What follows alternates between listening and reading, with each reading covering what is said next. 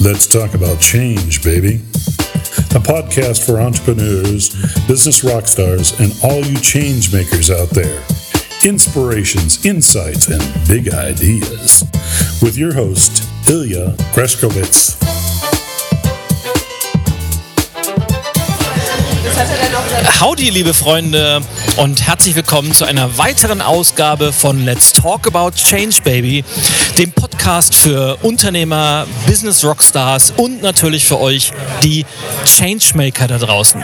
Und heute mit einer sehr, sehr besonderen Episode, denn ihr hört es vielleicht, ich bin nicht im Studio, sondern in einem vietnamesischen Teehaus, Restaurant. Das ist auf jeden Fall eine, eine sehr, sehr coole Location. Und ich bin hier nicht alleine, sondern ich habe einen spannenden Gesprächsgast mir gegenüber sitzen, nämlich Mr. Storytelling, Michael Gerz.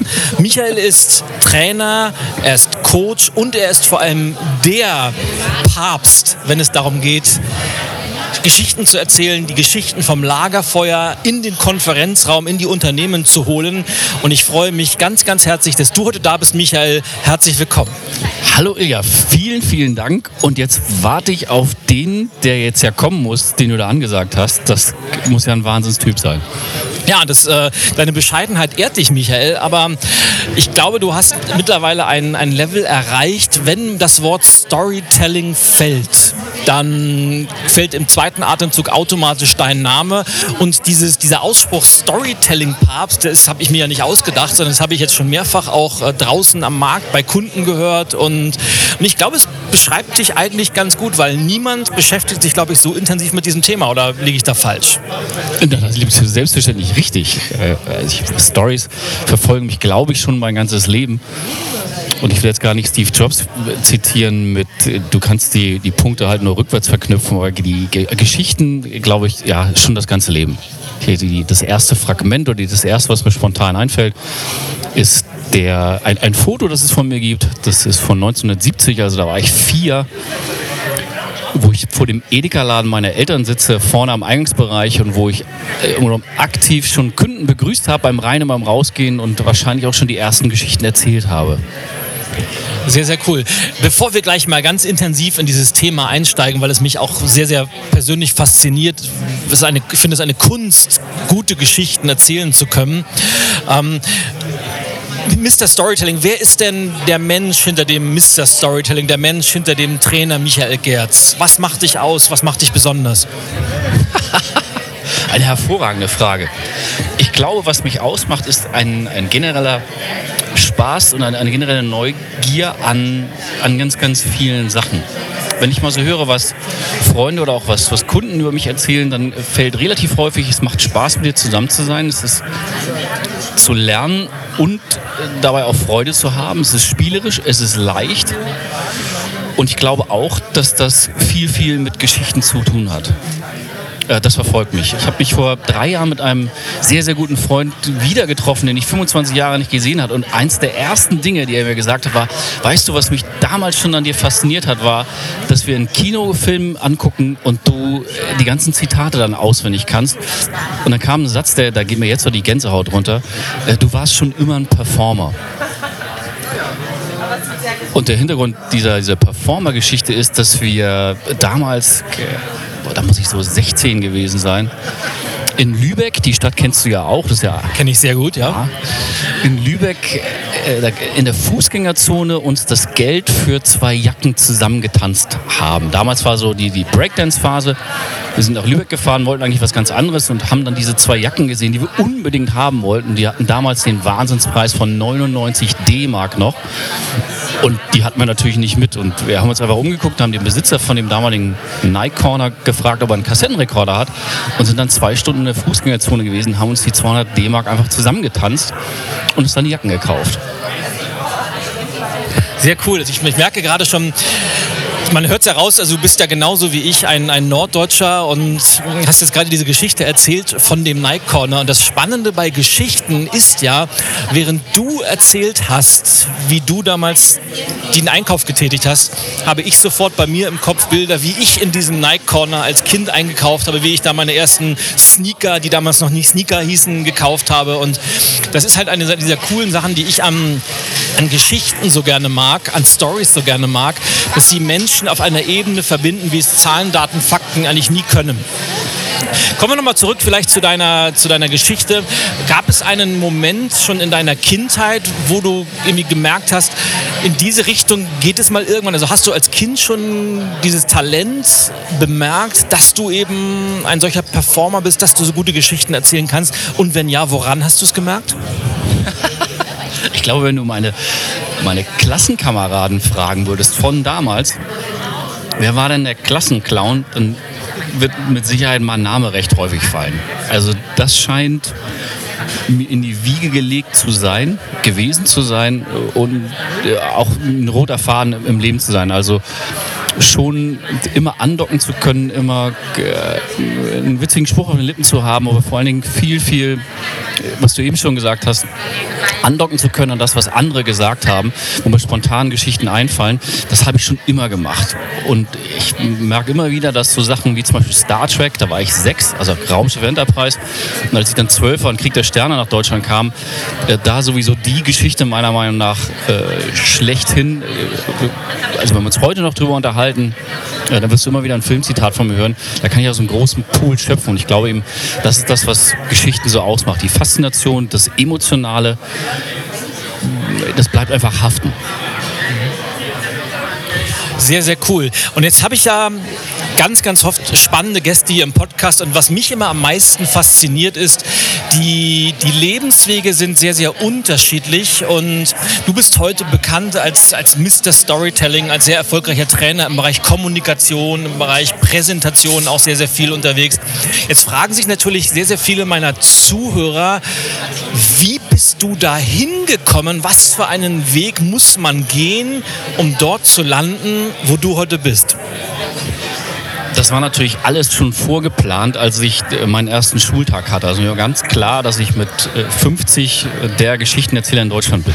Nein, natürlich nicht. Das ist relativ krumm und äh, ich glaube, mit, mit 14, 15 wollte ich unbedingt Polizist werden. Wenn du mich heute fragst, warum, kann ich dir da nicht mal eine Antwort drauf geben.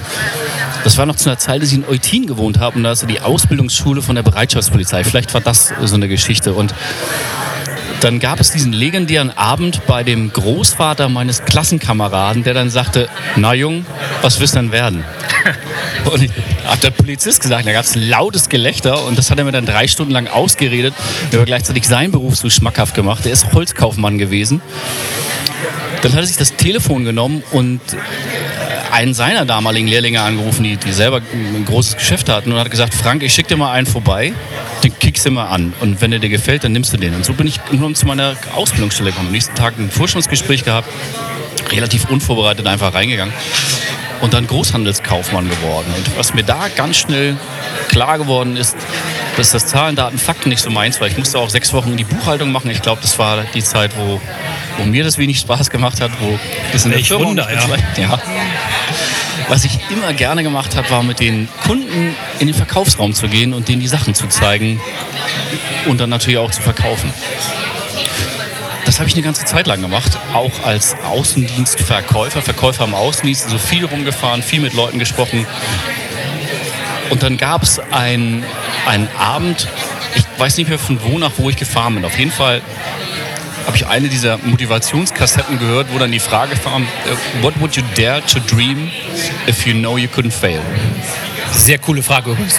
Ja, also gar nicht mal, wovon träumst du, sondern was würdest du dich trauen zu träumen, wenn du wüsstest, du kannst nicht scheitern? Und da war plötzlich, woher auch immer das kam, äh, der Gedanke Trainer. Wie wird man Trainer? Ich habe das ja nicht studiert.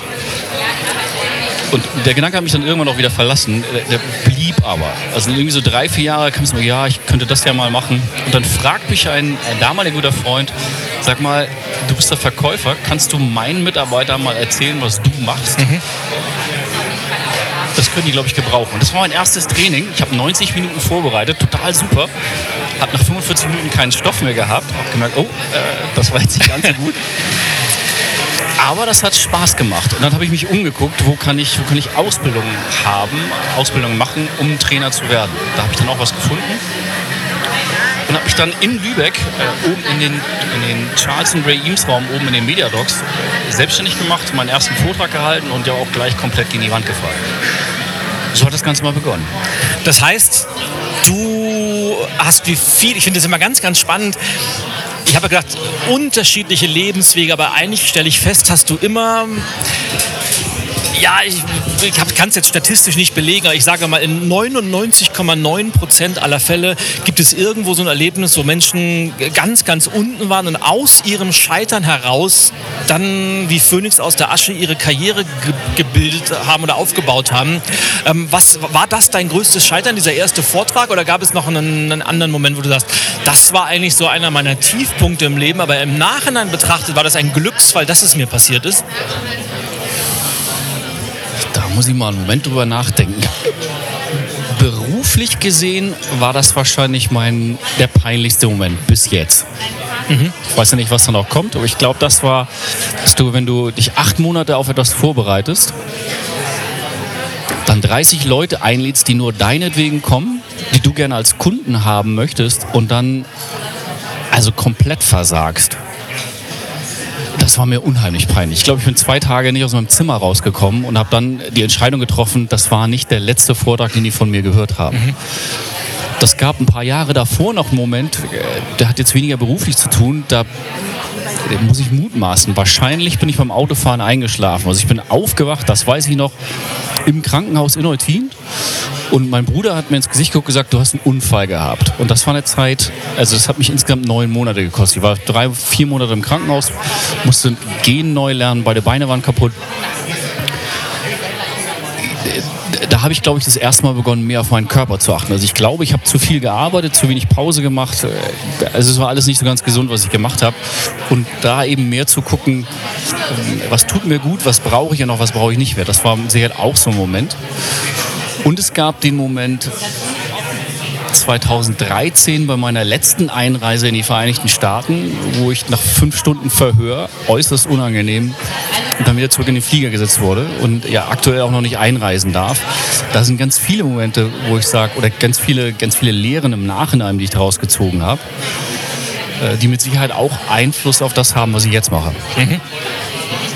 Wie stehst du insgesamt zum Thema Scheitern? Er gehört mit dazu. Also ich würde jetzt mich nicht so weit aus dem Fenster lehnen wollen, zu sagen, jeder muss gescheitert sein, äh, sonst wirst du nichts. Ähm, ich glaube, dass die, zumindest wenn ich so auf mein Leben zurückgucke und auch mit meinen Kollegen, mich unterhalte mit Freunden, dass die größten Lernerfolge eher aus den, aus den Niederschlägen kommen. Aber wie, wie stehst du? Ich, bin, ich sehe das sehr ähnlich, aber oftmals hört man ja auch sowas, du musst erst ganz unten gewesen sein, um das wertschätzen zu können, wie es oben ist. Oder du musst erst durch ein Tal gehen, um auch den Gipfel genießen zu können. Also muss, muss es zwangsläufig so einen Moment des Scheiterns oder einen Moment der großen Niederlage oder einen Moment äh, des Erwachens geben, um daraus dann lernen zu können und Kraft zu schöpfen und zu sagen, jetzt erst recht, so wie du das gerade beschrieben hast? Oder geht es auch ohne?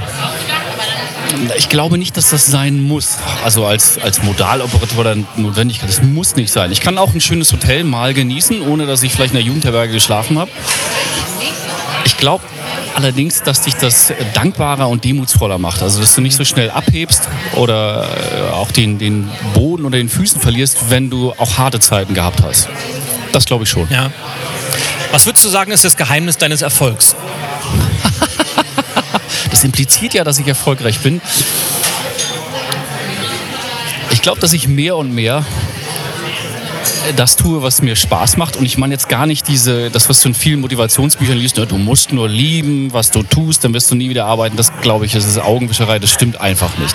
Ich glaube aber, dass du mehr Leute anziehst, mit denen du gerne zusammenarbeitest, die das gerne haben wollen, was du machst, wenn du mehr von dem tust, was dir selber gut tut, was dir selber Spaß macht, was du auch machen würdest, wenn du kein Geld dafür bekommst Dann, ich glaube auch, dass wenn jemand das gerne tut, was er macht, macht er mehr davon. Und wenn er mehr davon macht, wird er automatisch auch besser. Und das ist irgendwie so eine Acht.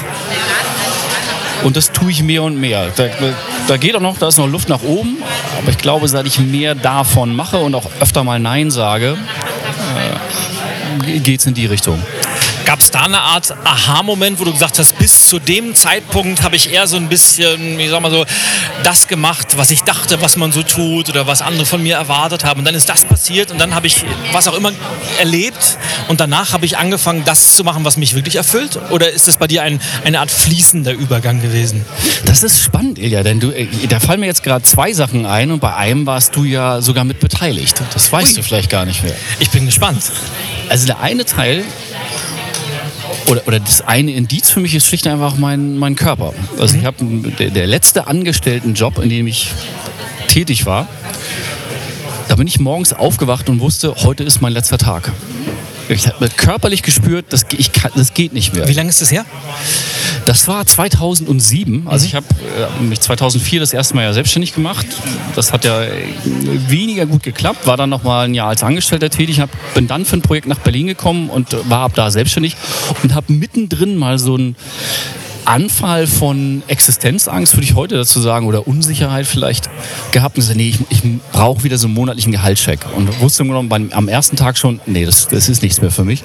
Bin aber dabei geblieben und habe immer wieder gemerkt, das ist es nicht. Und bin, habe äh, an diesem einen Morgen die Entscheidung getroffen, bin ins Büro gefahren, habe meine Kündigung geschrieben, die abgegeben und habe dann noch ein kurzes Gespräch gehabt. Das war auch körperlich einfach spürbar. Ich kann da nicht mehr hin. Das war 2007, ja. Ein, ein schöner Moment, an den ich immer noch denke. Äh, ich glaube, wenn du, das soll jetzt gar nicht esoterisch klingen, wenn du häufiger auf das hörst, was tut dir gut, wie geht es dir mit den Sachen, die du gerade machst, dann sagst du häufiger Ja zu Sachen, zu denen du insgesamt auch Ja sagst.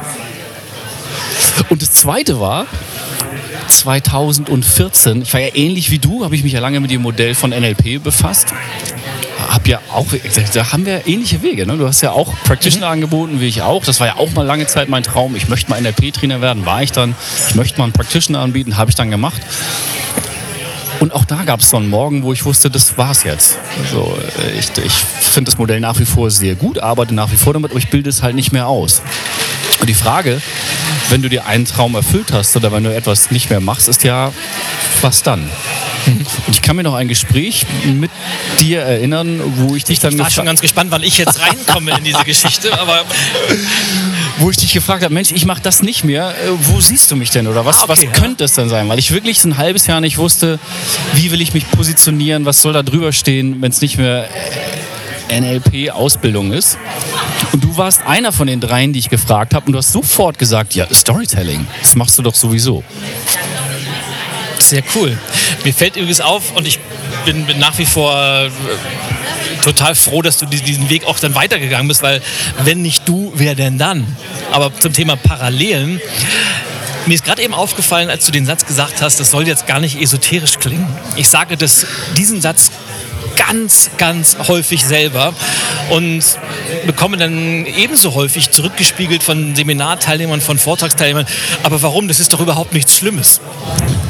Und trotzdem ertappe ich mich immer, ich glaube, ja, das stimmt, und trotzdem ertappe ich mich auch immer wieder dabei, diesen, diesen Satz zu sagen, einfach weil ich glaube, was für uns selbstverständlich klingt oder sich auch mit Erfahrungen deckt, mag für manch andere so etwas äh, abgehoben klingen, so nach dem Motto, wo haben die denn das jetzt schon wieder her? Oder wie siehst du das? Das sehe ich ganz genauso. Also gerade in unserem Metier oder in, in dem, was, was wir tun, mir vorstellen, das ganz vorsichtig formulieren, dass wir halt schnell auch mal so in die esoterische Abteilung, äh, ne, wo wir dann die Klangschale rausholen und nochmal gewaltfreien Tee trinken und dann nehmen uns alle in die Hände und wir haben uns auch alle lieb. So. Genau. Das ist es ja nicht.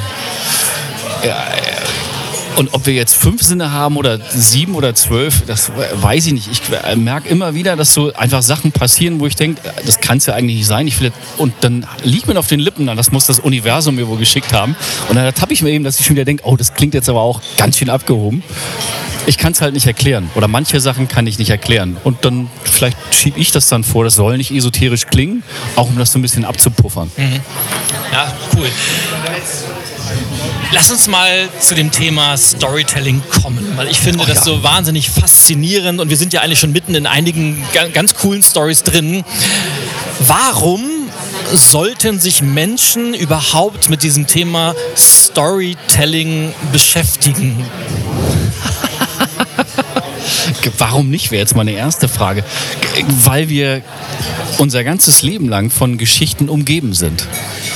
Ob das die gute Nachtgeschichten sind, die wir als Kinder gehört haben oder die wir jetzt, du bist ja auch Vater, die wir vielleicht unseren Kindern auch selber erzählen. Ob das die kleinen Anekdoten sind, wenn dein Partner nach Hause kommt und sagt, du glaubst ja gar nicht, was mir gerade passiert ist auf dem Weg hierher. Und weil es einfach eine, also nicht die, aber eine der wirksamsten Kommunikationsmittel ist, weil wir Geschichten eben schon äh, unser ganzes Leben hören. Und äh, Und wenn du jetzt sagst, ich mal, nehmen wir mal einen Außendienstmitarbeiter oder einen Lehrer oder einen Beamten, der im Finanzamt Formulare abstempelt. Sollten die sich auch mit Storytelling beschäftigen oder wirklich nur Menschen, die kommunikativ unterwegs sind? Wie würdest du das sehen? Ja, auf jeden Fall. Denn Storytelling kann ja auch selbst Storytelling sein. Und dann, dann meine ich den, den inneren Dialog, also auch die Geschichte, die wir uns jeden Tag selber erzählen. Und gerade du beschäftigst dich ja viel mit Veränderung und ja auch mit Sprengen an den Grenzen oder mach es einfach. Ich finde diesen Claim so schön, mach es einfach. Und viele Menschen machen ja nicht. Und das liegt häufig ja auch daran, an der Geschichte, die sie sich selber erzählen, dass sie das eben nicht können. Und sie sind zu groß oder zu klein oder das darf man nicht. Und was sollen die Leute sagen? Und das sind häufig ja Dialoge, die wir entweder intern selber führen oder die wir so oft von außen gehört haben, dass wir sie einfach mit übernommen haben. Also das könnte schon mal die eigene Geschichte sein. Ich glaube nicht, dass Storytelling das Allheilmittel für alles und überall und jeden ist. Und es gibt eine ganze Menge Möglichkeiten, äh, deine Botschaft so zu verpacken, in einer Geschichte zu verpacken, dass sie einfach leichter haften bleibt, dass es leichter zu verstehen ist. Dass wir, wenn es um Veränderungen in Unternehmen geht, da bist du ja der Experte, dass äh, ich zwar sagen kann, äh, Leute, es geht jetzt da lang, aber wenn ich das in eine Geschichte verpacke, dann verstehen Menschen leichter, warum sie das jetzt tun sollten, warum das hilfreich ist und sind vielleicht auch mehr bereit, dann mitzumachen. Ich kann Produkte, Dienstleistungen viel, viel anziehender verpacken. Jede, jede Firma schafft es mit so einem 30 Sekunden Werbejingle. Und wenn du überlegst, wie viele Werbefilme viral durch die Welt gehen und jeder sich das anguckt, dann haben Geschichten halt eine große Kraft. Und ich glaube, es ist egal, ob du Finanzbeamter bist oder Verkäufer oder Lehrer. Gerade Lehrer können ja über Geschichten die Inhalte leichter und besser transportieren. Allerdings. Und ich glaube, da haben einige aus meiner eigenen Erfahrung, aus meiner eigenen Schulzeit, jetzt aus der mit meinen Töchtern, durchaus Potenzial, um es mal so auszudrücken. Ja, Ja, Ich möchte noch mal einmal kurz auf, was, weil, du- weil du das so fast nebenbei gesagt hast, die Stories, die wir uns selber erzählen. Ja. Ich habe von der von mir sehr geschätzte Tony Robbins hat, glaube ich, mal gesagt, du hast entweder Ergebnisse in deinem Leben oder aber eine Geschichte, die du immer und immer wieder erzählst. Richtig oder falsch? Ob er das gesagt hat, das weiß ich nicht. Ob du das unterschreiben würdest. Er hat es mal in einem Podcast mit Timothy Ferris gesagt. Oh ja, Da dann, dann muss das ja stimmen.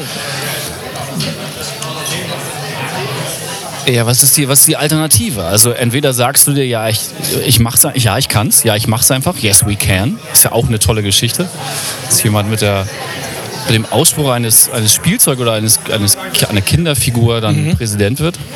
Oder du weißt eben genau, dass das nicht geht. Und dann sind wir wieder bei Veränderungen, also bei deinem Thema. Äh, wenn du deine Keynote gibst oder wenn du Workshops in Firmen machst, wie oft hörst du, haben wir schon alles gemacht. Äh, Das klappt bei uns nicht. Ja, Herr Greschkowitz, bei uns ist alles ganz anders. Das ist ja gut, was Sie machen, aber es ist alles ganz anders. Also auch wieder nur das, das Wiederkehrende.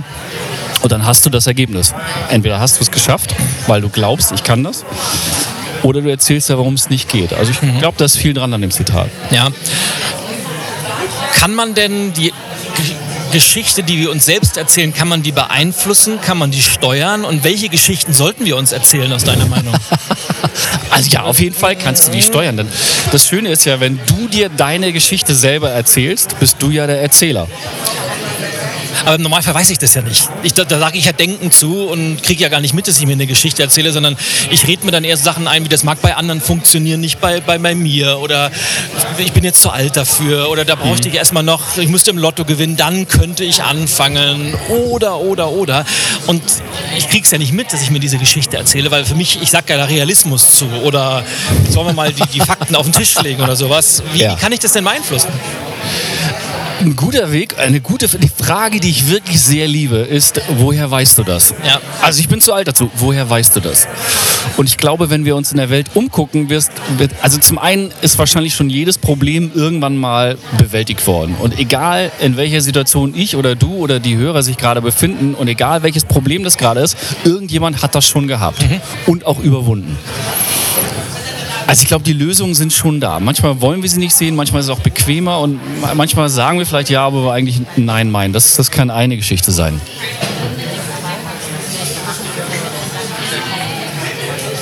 Jetzt habe ich den Gedanken gerade verloren. Der kommt bestimmt gleich wieder. Kein Problem, ich bringe dich schon wieder auf die Spur, weil meine nächste Frage geht so ein bisschen in die gleiche Richtung. Ist jetzt Bevorzugst du eigentlich den Begriff Storytelling oder magst du lieber Geschichten erzählen? Was ist der Begriff, den du präferierst? Wow. Das ist eine hervorragende Frage, über die ich in der Form noch nicht nachgedacht habe und aus dem, aus, aus dem Bauch raus. Storytelling ist da draußen bekannt. Also der Begriff ist einfach, auch wenn einige jetzt sagen, das ist ein Buzzword. Ist Buzzword eigentlich auch ein Buzzword? Ja, ne? Buzzword, ich habe gerade ein Buzzword-Memo oder Memory geschenkt bekommen. Das ist so sensationell gut. Das hat mir einer meiner Kunden geschenkt. Sehr, sehr cool. So. Äh, dann gibt es da draußen eine ganze Menge Menschen, die mit Storytelling überhaupt nichts anfangen mhm. können. Das finde ich total spannend. Wenn wir so in unserer eigenen Blase rumlaufen und denken, ja, jeder weiß ja, was Change ist und jeder weiß, was Storytelling ist und du triffst dann mal auf jemanden und sagst, ja, ich bin Storyteller, aha, was ist denn das? bei Geschichtenerzähler haben viele den Eindruck, das ist dann eher Märchenonkel. Und das bin ich weniger.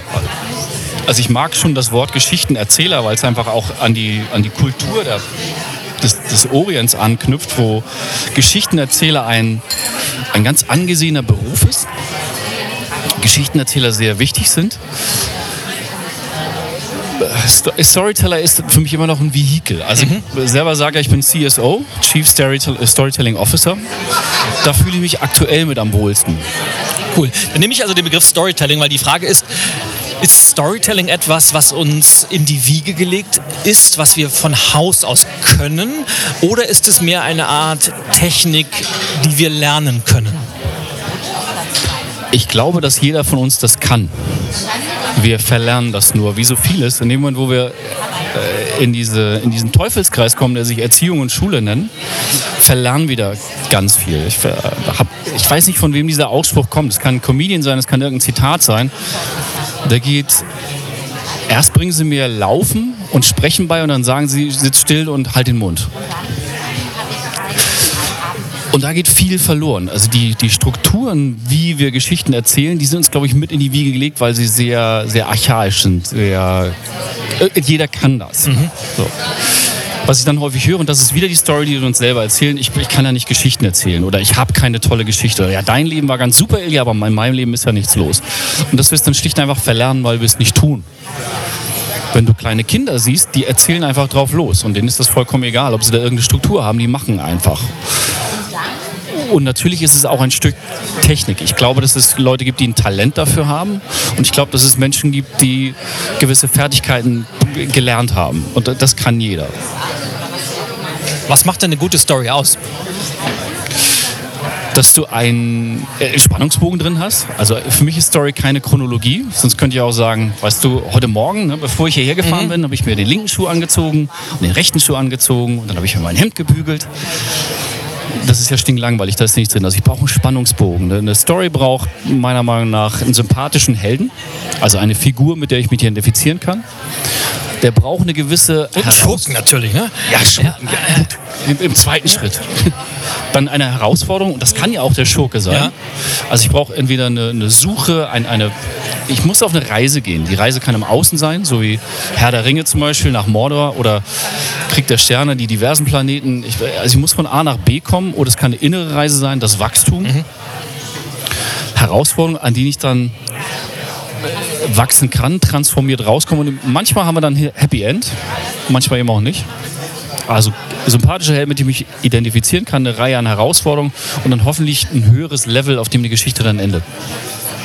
Glaubst du, dass man wirklich jede Information, jede Botschaft, jede Idee über eine Story verpacken kann? Wenn du dir genügend Zeit gibst, glaube ich das schon. Mhm. Ich gebe aber auch zu, dass mir das bei einigen Sachen schlicht einfach noch nicht gelungen ist, weil ich mich auch nicht hingesetzt habe und sage, ist mir jetzt egal, wie lange das dauert. Ich suche da, bis die Geschichte passt. Wenn sich jetzt die Hörer ein bisschen mit diesem Thema befassen wollen, welche ich hätte es bei einer Role Models gesagt. Ich habe mir fällt ein, ich habe gestern eine ganz, ganz böse Mail eines äh, Newsletter-Lesers bekommen, der mir vorgeworfen hat, ich würde zu viel Anglizismen verwenden und ich ertappe mich seitdem immer selber dabei. Was aber, glaube ich, auch daran liegt, dass ich einfach schon, äh, ich, natürlich ist, ich bin mir ein großer Freund der deutschen Sprache. Wir sind nun mal global unterwegs, sind international unterwegs ja. und man möge es mir verzeihen, wenn es mir manchmal rausrutscht. Ähm, was für, was gibt es denn für ein deutsches Wort für Role Model? Außer Benchmark fällt mir jetzt auch nichts ein. Also welches Vorbild, Michael, welches Vorbild im Bereich Storytelling sollten sich die Hörer denn mal nehmen und sagen, das ist für mich ein Geschichtenerzähler, dem, der, dem könnte ich fünf Stunden zuhören und ich hänge dem oder der an den Lippen, weil die so faszinierende Geschichten erzählt. Wer, wer fällt dir da spontan ein? Also, spontan fällt mir da Ilya Greschkowitz ein. Das ist ein ganz hervorragender Geschichtenerzähler, den ich auch schon seit Jahren... Im Englischen, es sind eher englische. Ja, kein Problem, ich habe ein sehr internationales Publikum. Ja. Also im Englischen auf jeden Fall Bo Eason, mhm. B-O-E-A-S-O-N. Den habe ich 2013 das erste Mal gesehen. Das ist für mich aktuell für, für Geschichte auf der Bühne. Der hat so das Thema Personal Story. Also mhm. bring deine Herkunft, deine Lebensgeschichte, bring die Geschichte, die dich ausmacht, bring das auf die Bühne. Den finde ich sehr spannend, sehr interessant. Der ist typisch amerikanisch, ein ehemaliger Footballspieler hat deswegen auch ein, ein entsprechendes sportliches, martialisches Vokabular. Das mag nicht jemandem gefallen, aber wenn du den nur anguckst und den Ton mal ausmachst, also allein was der an Körpersprache, an Präsenz hat, der, der lässt einfach die Geschichte laufen und seine, sein, auch sein Körper erzählt die Geschichte mit. Den finde ich ganz spannend. Und da kommt die Faszination aus dem, weil er die Geschichten aus der eigenen oder vom eigenen Kern entwickelt oder aus der eigenen Mitte herholt. Was fasziniert dich an dem? Ja, der ist auf die Bühne gekommen, 2013 war das. Ich habe von ihm vorher noch nie was gehört. Da wurde dann angekündigt, ja, der nächste Redner ist dann Bo Easton. Ich kannte den nicht. Und das, ja, it's about personal story. Und dann kommt dieser Typ, und ich, äh, ich glaube, das sage ich jedes Mal, wenn ich über ihn erzähle, dann kommt dieses rohe Stück Fleisch auf die Bühne. Also der ist jetzt 55, war damals Anfang 50 ungefähr 1,80 groß, Anzug, keine Krawatte, kommt auf die Bühne in einer in einer Dominanz. Und Dominanz meine ich jetzt nicht aggressiv, sondern äh, Präsenz ist das bessere mhm. Wort. Also gutes Wort, ja. Stell dir vor, du bist mit tausend Leuten in einem Raum und du hast den Eindruck, jemand kommt auf die Bühne und guckt nur dich an und redet nur zu dir. Das war der erste, bevor er den Mund aufgemacht hat. Und dann steht er auf der Bühne, nimmt sich wirklich einen langen Moment Zeit, guckt so einmal in die große Runde und sagt dann, When I was nine, I had a dream. Ja, da war ich schon angefixt. Also in der, in der Betonung, wie er das gesagt hat, dachte ich, okay, was ist jetzt? Und dann dreht er sich um zu so einem Tisch, nimmt ein Stück Papier und sagt, und wenn du neun bist und einen Traum hast, dann nimmst du dir, hat Crayons gesagt, Kreide und ein Blatt Papier und malst deinen Traum auf. Und dann hat er dieses Papier in die, so in die, in die, zur Menge gezeigt. Ich konnte es damals nicht sehen. Ich habe es vor zwei Jahren habe ich es gesehen, habe Gänsehaut bekommen, mhm. weil du wirklich, du siehst einen, einen Footballspieler oder du siehst drei Figuren über ein Footballfeld drauf und er wollte Footballspieler werden. Und das in einer Präzision. Und ich habe den äh, auf Facebook dann gesucht, habe geguckt, ist er bei Facebook, habe ihm gesagt, tolle Session, ich freue mich auf morgen, 9 Uhr, nächste Session war er wieder dran. Der hat um 4.30 Uhr morgens beantwortet. Und ich habe morgens dann gedacht, naja, haben die jetzt so lange gefeiert, weil der erste Tag so schön war? Oder äh, was, was ist mit dieser 4.30 Uhr Geschichte? Und er kam dann auf die Bühne und hat es mir gleich erklärt. Sagt, zeigt dann auf jemanden im Publikum und sagte, ja, äh, wann bist du denn heute aufgestanden? Äh, um sieben. Mhm. Okay. Und du? Äh, um fünf. Ja. Und du? Um acht, ja. Ich um vier. Warum? Weil ich seit vier hier bin. Ich habe mir den Raum erobert. Ich habe mich vorbereitet. Und dann hatte 15 Minuten seine Vorbereitung erzählt. Und ich dachte so, mein Gott, wie viel, wie viel Arbeit steckt jemand in eine Stunde Vortrag vorher? Das ist für mich nach wie vor, jetzt Achtung, Benchmark, die Benchmark, was Vorbereiten trifft. Aber diese Präsenz, ja, die finde ich unheimlich klasse. Und er hat einfach auch tolle Geschichten. Wer fällt dir noch ein? Aber Richard Bandler Ja. als, als Geschichtenerzähler, man mag von dem halten, was man will. Und ich möchte ihn auch nicht als Nachbarn haben. Sorry, Richard. Ich auch nicht. Sorry. Äh, Die Geschichten sind toll. Und wenn ich, ich weiß auch, als ich im Trainerstraining saß 2011 und mir vorgenommen habe, ich will nicht auf den Inhalt hören, sondern auf die Struktur, weil ich wissen wollte, wie baut er die Geschichten auf. Und ich bin jedes Mal, irgendwann kam der Moment, wo er sagte, okay, kommen wir zurück zur Geschichte 1 für diejenigen, die mir noch folgen können. Äh, Das ist jemand, der, den ich einfach faszinierend finde, genauso wie Chris Mulzer, den kennst du auch, den ich für einen äh, sehr begnadeten Geschichtenerzähler halte. Hm, Ansonsten schätze ich die Arbeit von Doug Stevenson. So ein amerikanischer Speaker, der äh, Storytelling ein Theater bisschen- er das, Story, ich, ja? Story ja. Äh, Er hat auch ein sehr schönes Modell äh, für Geschichten. Und dann wird es langsam auch eng, ja. Ja, vor allem, weil wenn dann, dann wenn, ich, wenn du nicht auf der gleichen Stufe bist, bist ja du schon. Und ich möchte einfach mal da ein, einhaken, weil du hast gerade diese, diese coole Geschichte erzählt, äh, When I was nine years old, I had a dream. Was für Träume hast du noch? Was willst du die nächsten Jahre machen? Wo, wovon, was, wie sieht dein, deine große Lebensvision aus? Auch für große Lebensvisionen bin ich noch viel zu jung.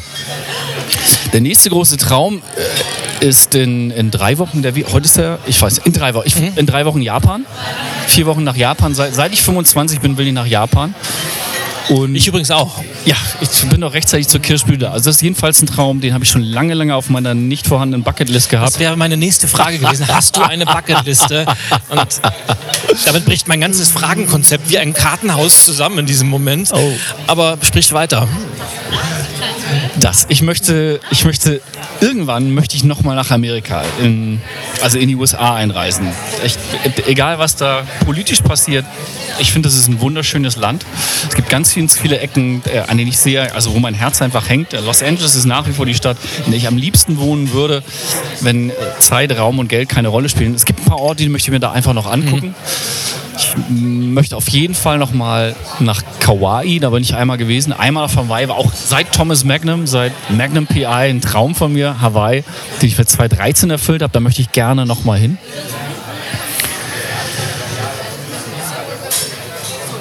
Ich fände es toll, wenn wir uns alle ähm, schöne Geschichten erzählen könnten. Vielleicht ist das mal, vielleicht kann das mal meine Vision werden. Dass wir uns mehr gute Geschichten erzählen, dass jeder gute Geschichten erzählt. Ja, und äh, vielleicht ist äh, Punkt 1 auf meiner Bucketlist eine Bucketlist schreiben. Na, ist, ich stolper da immer wieder drüber, weil ich habe, weil es wahrscheinlich so aktuell ist, im November seit fünf Jahren wieder eine Bucket, nee, seit, seit vier Jahren. Ich habe im Jahr 2012 das letzte Mal eine Bucketlist geschrieben, habe mich im November wieder hingesetzt und mal eine neue erstellt und und ich finde diesen, diesen Prozess des Schreibens einfach so spannend. A, habe ich festgestellt, dass viele der Sachen, die auf der alten drauf standen, entweder erreicht wurden oder überhaupt nicht mehr relevant sind. Und alleine beim Aufschreiben dieser einzelnen Punkte passiert so viel. Deshalb rate ich immer vielen, beschäftigt euch mal damit. Gleichzeitig habe ich vor kurzem von einer ganz, ganz tollen Seminarteilnehmerin das Buch Einen Scheiß muss ich von Tommy Jaud geschenkt bekommen, der mit einer so unglaublich imponierenden Begeisterung sagt, pass mal auf Leute, Bucketlist, einen Scheiß musst du. Es geht auch ohne. Und deshalb fra frage ich immer gerne, ob jemand eine hat und finde es immer ganz, ganz spannend. Das ist total spannend. Im, in einem, jetzt wo du es gerade sagst, guck mal, so viel zu andocken über Geschichten. In einem Workshop, bei dem ich Teilnehmer war, 2008, haben wir, gab es die Aufgabe, was willst du in einem Jahr? Das ist jetzt nicht Bucketlist, aber was willst du in einem Jahr sein, haben und tun? Und spannend finde ich, ist, wenn du diese Liste schlicht und einfach vergisst, diesen Zettel nach fünf Jahren findest und dann mal drauf guckst. Und ich kann das prozentual gar nicht ausdrücken, aber es gab ein gutes Drittel, glaube ich, das habe ich schon gemacht, ohne das überhaupt registriert zu haben. Also ich äh, finde, wenn, wenn sich jemand einen Wunsch erfüllt, das bewusst, Feste müssen gefeiert werden, wer auch immer das gesagt hat. Und einfach damit du weißt, ich habe das und das erreicht. Das finde ich schon, das finde ich toll. Mhm. Also vielleicht braucht man auch keine To-Do-Liste, sondern Have-Done-Liste. Könnte auch was sein. Dann gab es ein Drittel, da habe ich gedacht, nee, das, also warum auch immer ich das vor fünf Jahren aufgeschrieben mhm. habe, äh, ist Quatsch. Und dann gab es ein Drittel, über das ich herzhaft gelacht habe und gedacht habe, so ein Schwachsinn, was sollte das denn jetzt? Ah. Nee, ich setze mich mal hin. Ich, ich schreibe mal eine. Muss, wie viele sind denn auf deiner drauf?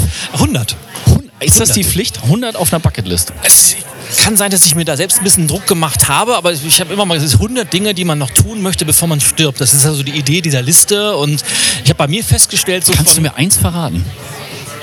Mit der Harley Davidson von Miami nach Key West auf dem Overseas Highway fahren. Oh, die, die, Strecke bin ich schon gefahren. Und dazu muss man Harley. wissen, dass ich nicht mal einen Motorradführerschein habe, aber es steht drauf.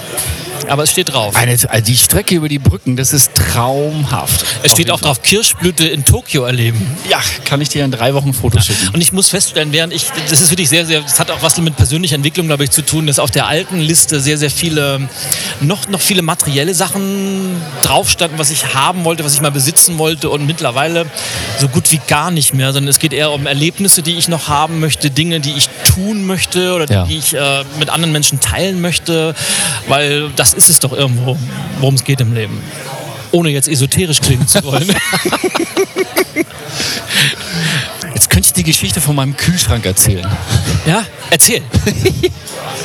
Ich wohne jetzt seit vier Jahren in der Wohnung, in der ich wohne. Und ich habe einen Teil der Küche habe ich übernommen. Mhm. Unter anderem der Kühlschrank, der wahrscheinlich 15 Jahre alt ist. Und ich will gar nicht wissen, was der für, ein, für eine Energieeffizienz hat. Wahrscheinlich gar keine. Und seit ich da wohne, denke ich mir, echt, das ist das nächste, was ich mache, ich kaufe mir erstmal einen neuen Kühlschrank. Und dann kommen so tolle Sachen wie zum Beispiel die Frage, kommst du mit nach Japan? Und ich denke, ja, natürlich komme ich mit nach Japan. Oder äh, ein, ein, Kollege, den ich, Jeremy Nicholas, den ich zum Beispiel noch nicht, nicht persönlich kenne, der mir sehr empfohlen worden ist, der macht jetzt einen Workshop, wo es terminlich jetzt seit einem Jahr endlich mal mhm. passt. Mhm. Wo ich denke, ja klar, dann fliege ich da morgens hin nach London, mache diesen Workshop und fliege dann abends zurück. Und das sind dann so. Und ich habe schon so oft, komme ich dann von so einer Reise oder von so einem Trip oder wir gehen nett essen in Brooklyn zum Beispiel, finde ich ist auch sensationell. Und dann sitze ich da und denke mir, Alter, für die Kohle hättest du jetzt auch den Kühlschrank schon kaufen können. Und ich merke immer und immer wieder, dass für solche Erlebnisse, also Sachen zu machen, äh, mit Freunden Zeit zu verbringen, eine Reise zu machen, dir eine Stadt anzugucken, die du nicht kennst, dass, das, dass ich das viel, viel erfüllender finde und dass ich das Geld total einfach dann auch ausgebe. Aber wenn das um Zeugs, ich sage immer Zeugs dazu. Meine Freundin fängt immer an zu lachen dass ich mich da echt schwer tue. Das ist, also ich bin damit sicher noch kein, kein, äh, kein Sein-Mensch, aber es wird auch immer weniger haben. Für diejenigen, die Erich Fromm gelesen haben. Und ich bin geneigt nachzuhaken, woher weißt du das? Erich Fromm, ja. haben oder sein. Ja. Ähm, was ist deine Lieblingsgeschichte, Michael?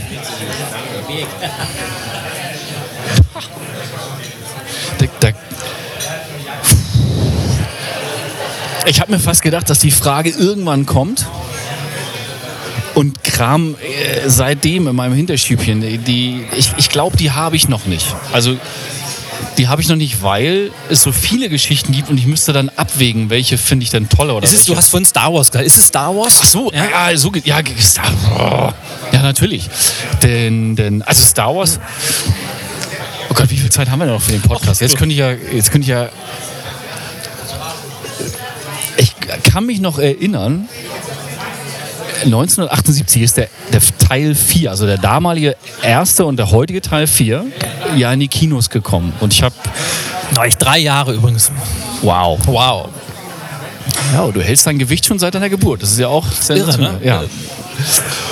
Und diese Geschichte hat mich einfach fasziniert. Und wenn, wir, wenn ich dann mal ein paar Jahrzehnte auch vorspule und überlege, also wenn du dich mit Storytelling oder wie auch immer du das nennst befasst, kommst du irgendwann auf die Heldenreise. Und alles, was meine Recherche bis jetzt ergeben hat, ist, dass die, dass Star Wars der erste Film wohl ist, der, der wirklich nach der Heldenreise geschrieben wurde, respektive wo George Lucas als Schüler von Campbell, der die entwickelt, erfunden, die These aufgestellt hat, das Drehbuch nochmal umgeschrieben hat, um dieser, dieser, diesem roten Faden zu folgen ich glaube, der Film hätte in, äh, in jeder Zeit funktioniert. Also es hätte auch ein Ritterfilm, Indianerfilm, es hätte alles mögliche, jedes Genre sein können. Mhm. Der hätte wahrscheinlich funktioniert, weil die Struktur halt so ist, wie sie ist. Nichtsdestotrotz ist Krieg der Sterne für mich die, also einfach eine Wahnsinn-Story. Zumal es einfach viele. Ich wollte immer Jedi werden. Ich habe ja, ich gebe zu, ich habe ein Laserschwert zu Hause. War auch einer meiner großen Träume, als ich so zwölf war, muss ich gestehen. Ja, vielen Dank dafür.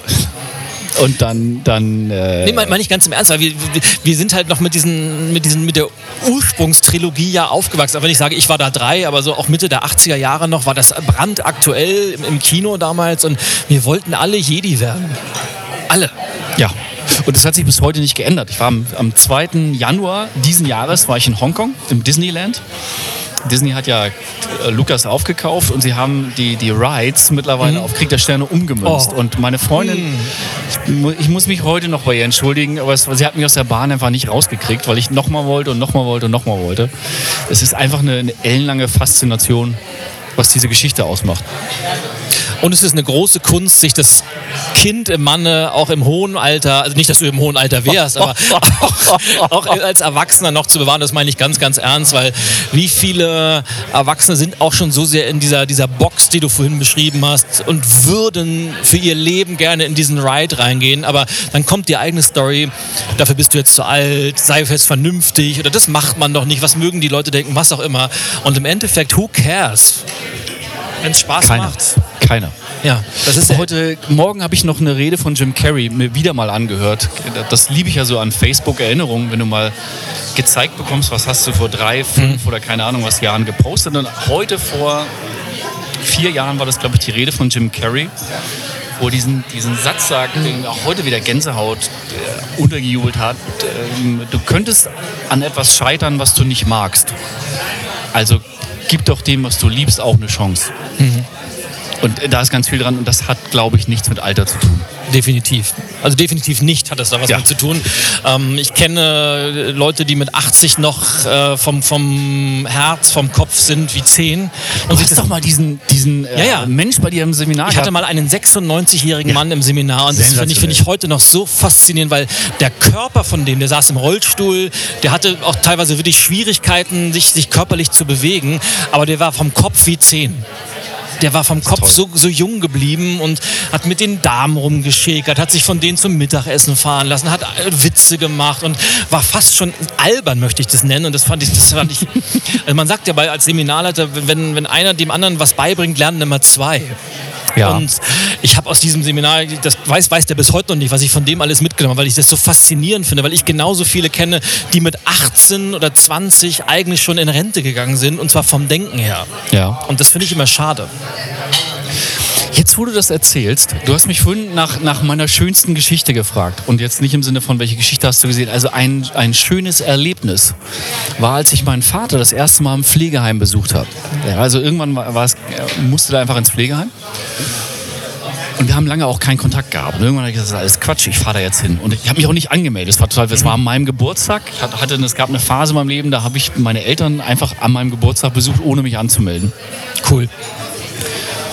Und ich komme in dieses Pflegeheim und, und frage dann die Schwester, ja, wo ist denn äh, mein Vater? Ja, der sitzt da vorne beim Mittagessen. Und ich habe mir das Ganze von außen erstmal ein bisschen angeguckt und habe mich dazugesetzt. Der guckt mich so an. Also wir haben uns echt jahrelang nicht gesehen. Und, und äh, er hat das gar nicht weiter kommentiert. Wir haben ganz mhm. normal unterhalten, als wir uns gestern das letzte Mal gesehen haben. Aber dann habe ich gesehen, wie er mit den, mit den Schwestern redet. Und mir, also ich habe selten jemanden gesehen, der in so hohem Alter und körperlich so gebrechlich, aber der so lebendig geflirtet hat mhm. und also diese jungen Mädels, wenn ich das so sagen darf, zum Lachen gebracht hat und alle irgendwie, alle haben sich wohlgefühlt. Das war schön zu sehen. Und ich glaube, das ist etwas, ähm, das möchte ich auch immer wieder bewusster einsetzen. Mhm. Also zu schauen, wie kannst du anderen eine Freude machen, wie kannst du andere äh, durch deine Anwesenheit, durch dein Verhalten ähm, aufwerten, denen das netter machen. Aber mich auch immer wieder daran zu erinnern. Mal, äh, jetzt fehlen mir fast die Worte, das kommt selten vor das war ein schöner Moment. Mhm. Das ist eine schöne Geschichte. Ich erinnere mich gerne an diesen, an diesen Tag zurück. Und witzig fand ich dann, dass er mich zwei Monate später hat er mich angerufen. Unsere Gespräche sind in der, also wenn ich ihn anrufe, ist es in der Regel, geht's dir gut? Ja. Ja, ich habe jetzt aber keine Zeit, ich muss doch zum Kegeln. Dazu muss man wissen, dass er zum damaligen Zeitpunkt nur ein Bein hatte. Und ich sage, du hast doch nur ein Bein. Das ist doch egal. Ich lege jetzt auf. Oder er hat mich angerufen und hat gesagt, ich wollte nur kurz fragen, ob es dir gut geht. Ja, mir geht's so, ja prima, dann hören wir uns in sechs Wochen wieder. Das waren so die, die Standardgespräche, die wir hatten. Dass er mich aber zwei Monate später anrief und sagte, sag mal, als du mich besucht hast, ja, da hast du doch Geburtstag, oder? Ja.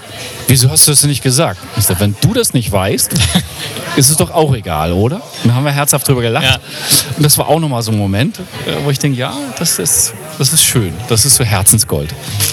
Und der Punkt, wenn ich das zusammenfassen darf, weil wir so langsam zum, zum, zum Ende kommen, was ich gerade feststelle, bin mir sicher, dass jetzt gerade in dem Moment ganz, ganz viele Menschen zuhören und sich überlegen, wann habe ich eigentlich das letzte Mal meinen Vater angerufen? Wann habe ich das letzte Mal meine Mutter angerufen? Wann habe ich die zum letzten Mal besucht und werden das machen? Einfach weil, weil sie emotional sich damit verbinden konnten.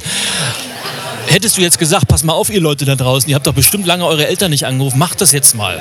Hätten viele gesagt, ja, klingt logisch, aber mache ich trotzdem nicht.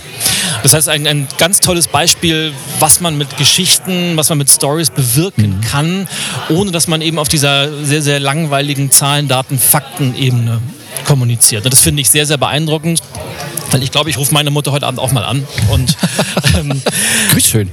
Mache ich, mache ich, mache ich. Bevor wir zu meiner Lieblingsabschlussrunde kommen, meinen Rapid Fire Questions. Oha. Wenn meine Hörer jetzt sagen, wow, Michael, extrem cooler Typ. Storytelling interessiert mich sehr, könnte ich für mein Unternehmen, könnte ich für mich persönlich sehr gut nutzen. Wie können die mit dir in Kontakt treten und was bietest du für Formate an für Menschen, die das lernen wollen, die sich tiefer mit diesem Thema beschäftigen wollen? Am einfachsten schlicht und einfach über die Homepage michaelgerz.com. Hast du Shownotes? Ich, mir fällt immer ein, das geht, ich höre immer einen Podcast. Ich höre auch immer das- Shownotes. das zeige ich in den ja, ja, haben wir. Also, also Oh, klingt gut. Ne? Das ist wieder Anglizismen. Ja. Da muss ich mal mein Buzzword Also. Zeignoten. Ja. Das hört sich auch komisch an. In den Zeignoten auf meiner Heimseite Mhm. michaelgerz.com da gibt es ganz, ganz viele Blogbeiträge. Auf YouTube wirst du das eine oder andere Video finden. Da gibt es demnächst auch äh, neueres Material. Formate können sein im, im Firmenworkshop, also wenn du ein Unternehmen hast, wenn Unternehmen da sind, äh, dann komme ich natürlich gerne ins Unternehmen. Es gibt offene Workshops, wo jeder kommen kann. Und natürlich gibt es das Ganze auch eins zu eins.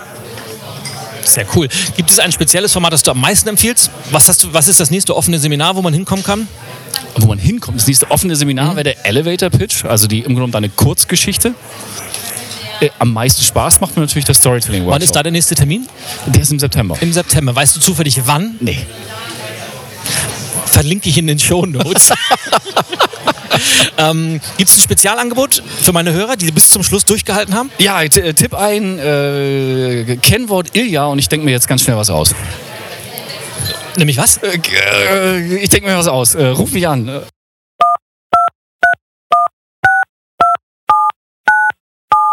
Äh, deines Podcasts gibt es als Schmankerl noch eine Stunde 1 zu 1 Coaching per Telefon oder per Skype obendrauf.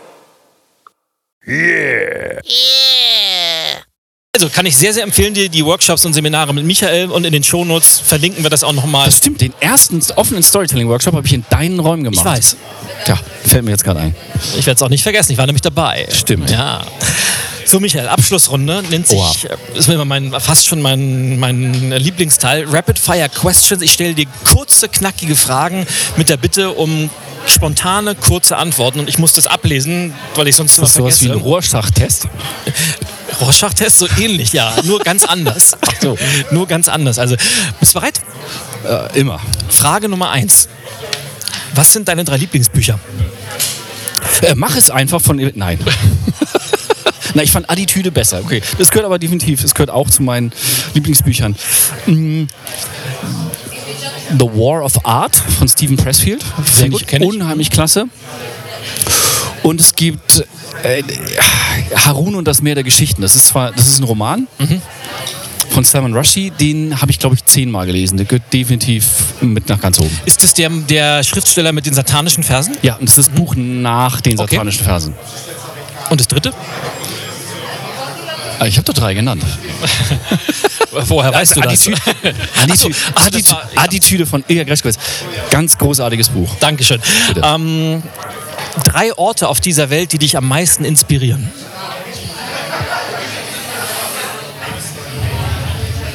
Also definitiv Venice Beach. Auch wenn ich da jetzt lange nicht gewesen bin. die äh, Umbrien finde ich unheimlich toll und also das mag jetzt esoterisch klingen. Äh, Disneyland ist so künstlich wie das ist. Äh, das, LA, das Orlando, Hongkong. alle drei. Da bin ich ja überall schon gewesen. Das ist. Bucketlist, äh, zweiter Teil, alle Disneylands besucht zu haben. Ja. Schön. Deine drei wichtigsten Werte. Freiheit, Spaß. Und ich, ich glaube, es ändert sich gerade ein bisschen. Es geht auch hin zu Dankbarkeit. Cool. Deine größte Niederlage im Leben. Oh, dieser verdammte Vortrag von den 30 Leuten, auf jeden Fall. Und also wenn du das in emotionalem und körperlichen Schmerz ist, glaube ich, diese, diese fünf Stunden äh, äh, USA nicht einreisen dürfen. Das, da habe ich lange geknapst. Dein größter Erfolg. Habe ich noch nicht gehabt. Mit Sicherheit. Nein. Dein, dein, Achso, warte, natürlich. dein, natürlich emo meine, dein emotional schönster Moment im Leben. ja, habe ich hoffentlich auch noch nicht gehabt. Bis so far. Boah. Also fällt mir das abwiegend schwer. Äh, Kann ich die Frage zurückstellen? Ich kann nicht jemanden anrufen. Tu doch mal so, als ob es dir leicht fallen würde. Habe ich mal bei dir im Workshop gelernt. Echt? Ja. Oh Gott. Also, Meine äh, Damen und Herren, Sie erleben gerade live im Podcast etwas, was sehr selten vorkommt. Der Herr Gerz ist sprachlos. oh, nee, bin ich echt? Weiß ich nicht. Wir schieben die Frage einfach auf. Okay. Ähm, Berge oder Meer? Mehr. Apple oder Android? Wa- Was war das zweite? ähm, Bier oder Wein? Bier, alkoholfrei. Kaffee oder Tee? Kaffee natürlich. Und die allerletzte Frage, mit welcher Frage in diesem Podcast hast du eigentlich gerechnet, die dann aber doch nicht gestellt wurde? Wie bist du auf Geschichten gekommen? Oder auf Storytelling gekommen? Das hast du, glaube ich, nicht gefragt. Michael, wie bist du eigentlich auf Storytelling gekommen? Das ist eine hervorragende Frage. Es fängt mit Krieg der Sterne an. Sehr schön, mein Lieber. Also ich, ich danke dir ganz, ganz herzlich für dieses Gespräch. Man mag es kaum glauben, dass wir jetzt schon wieder fast eine Stunde hier in diesem wunderbaren vietnamesischen Restaurant mitten in Berlin Mitte sitzen. Chen Che für die Chen Che, Berliner. also ich bin auch zum allerersten Mal hier, bin, bin sehr begeistert und finde es fast schon traurig, dass ich jetzt in die, in die Kälte nach draußen wieder muss. Ich möchte mich an dieser Stelle bei dir bedanken, ich möchte mich bei meinen Hörern bedanken und das Schlusswort, die Schlussgeschichte würde ich gerne dir überlassen nach dem Motto, was ist die, die eine Botschaft als Destillat, wo du sagst, all das, was du der Welt schon immer mal mitteilen wolltest, in einem Satz, in, einem, in einer kurzen Botschaft, was möchtest du meinen Hörern gerne noch mitgeben? Wenn es keinen Spaß bringt, was soll das Ganze?